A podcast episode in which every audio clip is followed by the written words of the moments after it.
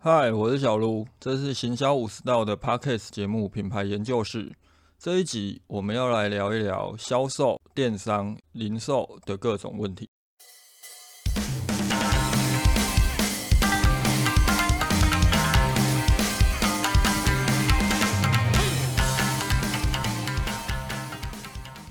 最近又有一个电商平台结束营业的消息传出哦，这一次的风波闹得还蛮大的，因为这个电商平台它还有跟一些厂商收取所谓的上架的押金，所以听到这个消息的时候，也是从朋友那边传出来。不过每一次只要有一个电商平台又陨落。这些消息对我来讲，老实说都不太意外，因为这一些平台它几乎哦都是在倒闭的那一天，才让消费者知道说哦原来有这个平台存在。这不单单只是一些小型平台会如此哦，这一次比较特别的是关闭了这个平台，叫三宝宝批发团购市集，它是一个连我都没有听过的平台。就是看朋友分享他倒闭的讯息，然后提到说，哦，当初他们曾经找过他进行招商，我才知道，哦，原来还有这个平台存在。这个平台它本身有一些问题，就在于，如果我们今天去看网络上目前有留存的一些新闻，可以发现到。他写的平台的上架保证押金是二十万，这个上架保证押金指的是什么？就是说，好，他今天跟你收了二十万之后，他保证你一定可以达到一个所谓的业绩标准。那如果没有达到的话，他会把这二十万再退给你。那如果你上架满两年了，你也可以把这二十万的押金拿回去。这个也是我们今天想跟大家讨论的一个重点，就是说，好，电商这块市场。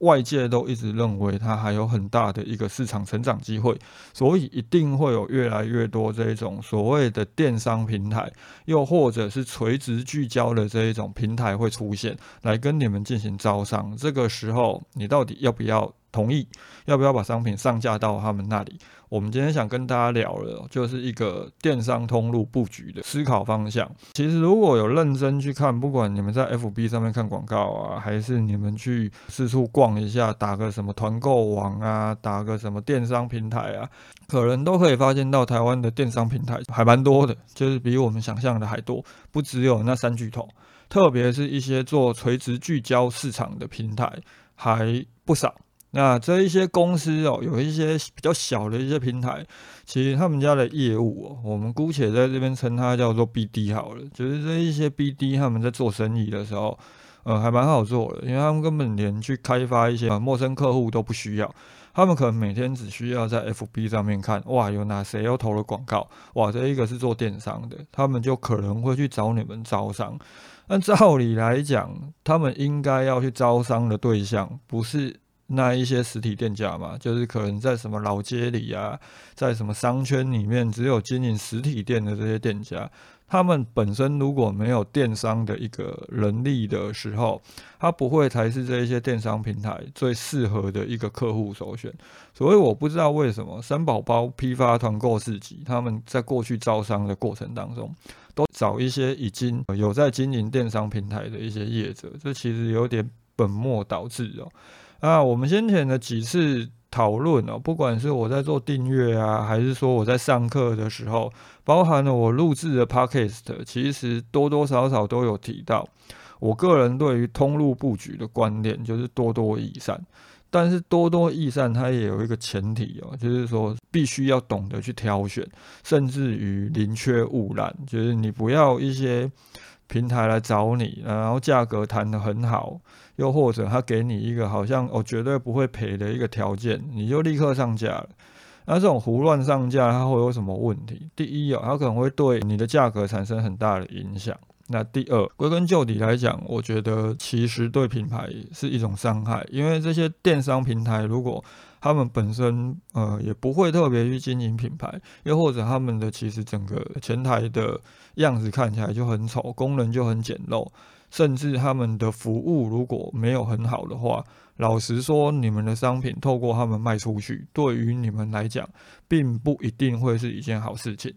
就很像我们前一阵子，呃，去年疫情的时候，整个电商蓬勃发展嘛。那那个时候，很多人都会在某某啊，在各个知名的龙头的电商平台去买这个所谓的生鲜食材。那个时候冷冻物流其实就是塞车了，所以很多的人收到商品之后，他的东西已经坏掉了，就是已经解冻然后坏掉了。我有个朋友就是这样，他会去怪说：“哦，我以后不要再继续在什么什么平台买冷冻食品了嘛？”没有啊，他讲的反而是我，我以后不会再买这一家的，呃，不会再网购买这一家的冷冻食品了。所以你们挑选到一个其实不适当的一个电商平台上架你们的商品，最终哦，反而可能会对你们的品牌去造成伤害。这个时候，我们其实就要去思考哦，就是你挑选这些电商通路，对于你的整体的通路布局来讲，有没有办法带来利益？怎么去挑选出一个其实对于我们整体通路布局来讲是有利的一个电商平台？最基本来说，你的思考方式当然就是你通路的日活流量以及这个通路的声量。特别是如果你像这一次三宝宝批发团购市集，它找的都是一些电商平台，那你自己平常就已经在经营电商了。你可能你有在虾皮上架，你还有 PC Home 的商店街，你还有 Momo 的呃摩天商城，你也有自己的官网，你还有在投广告，那你本身就已经相当熟悉电商的时候。你为什么要去上架这个平台？这个思考点就很重要。所以基本来说，一定就是这个通路平台，它的日活流量跟它的声量是赢过你的吧？它对于你来讲有加分的效果。基本来说，我们去看这一次三宝宝它相关的讨论串，包含了这个平台它在招商时候给的一些。牛肉，我们就可以发现到，呃，如果是一个我们不要讲熟悉电商的人呢，基本上我觉得你们只要稍微有一些商业经验哦，又或者我们讲生活常识的时候，应该都要对这个平台存疑的。因为当他跟你保证业绩一定能达标多少，但是没有达标，他就直接把押金退还给你，而且你平台只要上架两年了，他也会把押金退还给你。这代表什么？这代表他在跟你讲的是：哦，你来我们的平台，你绝对不会赔钱，而且我们还保证能够让你获利。这听起来其实就相当的不妙啊！但是对于一些小卖家来讲哦，这一种听起来稳赚不赔的生意，一定就是会立刻签下去。这其实才是最不妙的地方，所以呃，我反而觉得三宝宝他们的 BD 当初的选择是错误的，他们不应该这么偷懒，每天只是在网络上面看网网络广告，然后就去找这一些哦电商平台做招商，他们应该要去找的是那一些对于电商不熟悉。又或者他们本身可能没有额外的员工，或者是这些人力去经营电商的这些实体店家，因为这些实体店家听到哦，你要帮我卖东西，而且你还保证能够获利哦，没获利的话，押金还会还我们啊，不赔啊，不赔，他们一定立刻签下去。而当一个知名的平台，我们讲好虾皮，讲某某，他们日活流量这么大，营业额这么高的平台。当他们今天你们去跟他上架的时候，他都不敢跟你保证一定能够为你带来多少每月的业绩的时候，你怎么会去相信一个你连听都没听过，甚至于你可能你去 Google 电商平台，我们不要讲你直接去 Google 三宝宝批发，你去 Google 一个所谓的团购市集、批发市集，你可能在搜寻引擎都要找到五六页以后才能找到它的一个电商平台。有办法为你带来订单，也许他们呃一开始可能会呃，我不管他们用什么的方式，可能一开始会让你觉得哦好像有利可图，但是你有一个押金扣在他那边的时候，它其实是有一个成本存在的，这就是我们接下来要跟大家讲的另外一个挑选平台可以思考的重点。其实这很也是很多的人在进行电商行销，又或者是数位行销，很容易落入了盲点，就是因为可能你刚接触这个领域的时候，你不熟悉嘛，所以你很怕哦，来找我的这一家电商平台，这个行销公司是不是在骗人的？所以当他寄出一些绝对不会让你赔钱的诱因的时候，你都会反而选择相信他们。因为你觉得你有一个保险在，你绝对不会到最后哦，钱付了之后你什么都得不到。三宝宝的这个道理，它存在其实在很多数位行销都可以看到，包含了好，今天有 SEO 公司跟你保证哦，我们一定能够帮你冲到第一页，没有冲到第一页，我就不会跟你收钱。啊，但是这些公司一定也会先叫你缴一笔钱在他们那边哦。又或者社群行销公司来跟你讲，我们保证一定能够帮你增加多少的粉丝数。这个时候，即便这一些 SEO 公司或者是这些社群行销公司，他没有打算把你的钱，像啊，假设好三宝宝这样收了一大笔押金之后，然后跟你讲哦，因为疫情影响，所以我们的员工都确诊了，我们没有办法经营下去了，结束营业。那你的钱到底怎么拿回来？你都不知道。即便他这些行销公司，他没有打算圈你的钱走，他们可能也会利用一些黑箱的方式来达到你的成效。如果自己有在经营 SEO 的朋友，你们应该就很清楚。好，我今天一个签约期六个月好了，那我跟你收了一笔钱，啊，这笔钱我暂时先不跟你扣。等到我们约定的关键字排名到第一页了，我才会慢慢去扣款。以一家公司营运来讲的话，你要请员工，你要付房租，你有水电费要付，你这些钱全部卡在那边，你不能动，你能够营运的下去吗？所以他们一定就会用一些方法，我不会讲这些方法可能全部都是错误的，但是他们都会利用一些方式，让你的排名可以越往前。啊，比较贱一点的，可能他就会去弄一些本来就很好抄的关键字，反正你也不懂嘛，那你就觉得哦，我们就真的到第一页了。我们之前举过个例子啊，我以前还在企业端上班的时候啊，当然我们也会遇到有些人来跟我们拉这些业务嘛。其中有一个他就看我，因为那个时候我刚出社会，可能看我就是一个菜鸟吧，他就说：“哎，你看我们帮这一些关键字，我们都做到第一页了。啊，这些关键字是什么？”就是这些企业的名称啊，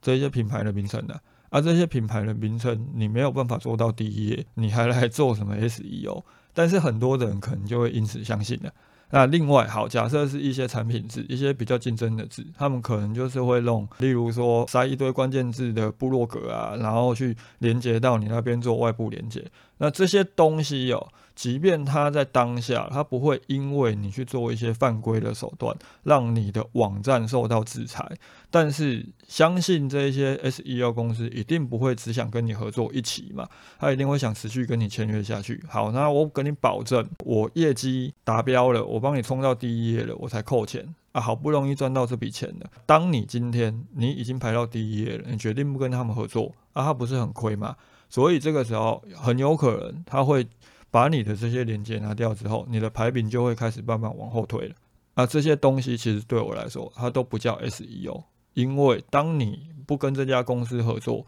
你的排名就会不见的。这都不是一种正确的方式。包含了好，你今天有一家社群营销公司，他跟你保证，哦，我跟你收了这笔钱，我一定能够帮你冲到多少粉丝。他怎么去达标？很简单嘛，他就是去帮你买一些粉丝而已啊。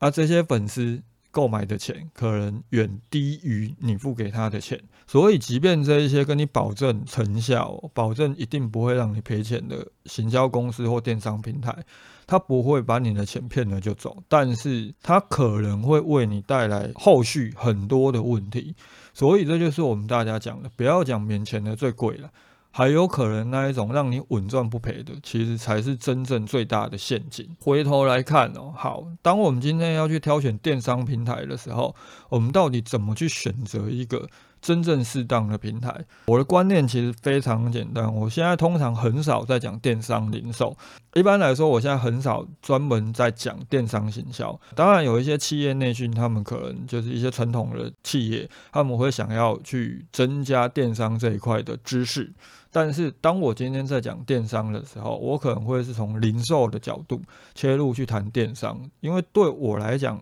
电商通路哦，跟实体通路它其实没有太大的差别，所以我们可以从实体通路的逻辑去思考。当我们今天要进行电商布局的时候，我们应该怎么去挑选一个适当的平台？第一，有当然不用讲，你就是要挑人流嘛。就很像好，我为什么我先前都会鼓励大家，还是可以去布局，去这一些不管是某某啊，还是虾皮啊，开设你们的官方商城，甚至于你讲好雅虎现在可能感觉已经劣势了，但是你要能不能去开？假设它还是有人流、有话题度在的时候，你还是可以开啊。啊，为什么这是一个最基本的要求？因为有人的地方，它才会产生生意。假设今天有个电商平台，就是你连听都没听过，当你是一个业界人士，你都没有听过这些平台的时候，一般平常根本就不在意这些事情的消费者，他怎么可能会知道这些平台？那这些平台怎么为你带来订单？这是一个很基本的尝试。我觉得尝试真的能够解决八成的问题，能够让我们避开很多盲点。挑人流的逻辑其实很简单，就很像我们今天要找一个地方开店，你一定会选择开在商圈，又或者是开在百货公司内部。因为你不需要特别去进行广告，你就可以有订单产生，就会有过路客想说：“哎，这边开了一家新的店，不然我们进去看一下。”啊，如果你把店开在小巷里面，它会有什么问题？你还是一样要自己去行销啊。啊，假设你有自己的官网，你有在这些电商平台都有商城的，那你再去找一个根本你连听都没听过的电商平台上架，然后你还要自己在你的粉丝专业宣传，甚至你还要投广告，讲说：“哎，我们今天上架了这个新平台咯，是不是很瞎嘛？所以第一个哦，当然就是要挑人流，我们就是要挑本身就能够为你带来订单，有一群人没事就会上去搜寻商品的这一种平台，它才能够为我们带来获利嘛。看完人流之外，下一步我们就是要去看上架的成本，就很像我们今天要开一家实体店，我们也是要去考量租金跟装潢成本嘛。我们会去思考，我开在大马路旁边，跟我开在可能三角窗，我开在商圈可能比较里面一点的位置，它的租金差异在哪里？那这个租金包含了这个店面，我在装潢的时候我要投入多少的成本？为什么要考量这些东西？因为我们要去思考，我们卖的东西，我们的产品的毛利足不足以让我们去负担每个月的租金，我们的装潢成本还要摊提多久才有可能能够赚回来？而我们的毛利要卖多少才能赚到租金？甚至于到最后，好，假设我最后摊提了。我把我的租金跟我的装潢成本都赚回来了，但是收进我口袋的净利还有多少？这些东西它依据你产品的单价不同，依据消费者购买的频次不同，它都会有不同的考量点。那假设你今天你产品的毛利就很低，你去上架，你去开一个哦租金很高的这个店面。那结果不用讲，你就是很难把这个钱赚回来。也许你也不会赔钱，但是你可能租约到期，我相信你续签的几率也不会很高了，因为你会觉得哦，我这几年到底在干什么？找电商平台的逻辑也一样吧。今天如果有个电商平台，他跟你说的上架费很高，那这个上架费用可能你必须要呃卖很多很多很多的商品。假设你必须卖一百件。五百件甚至一千件商品，你才有办法抵回来。如果以产品毛利来讲，你才有办法去支付这个上架费用。原则上来说，这个电商平台它就不适合你。那换另外一个角度来看，就是你没有资格卖这个商品。特别是目前有很多垂直聚焦的平台哦，它可能不会跟你收上架费，但是因为他们本身会去做广告行销，又或者他们有在做内容行销，以及他们本身就有一群。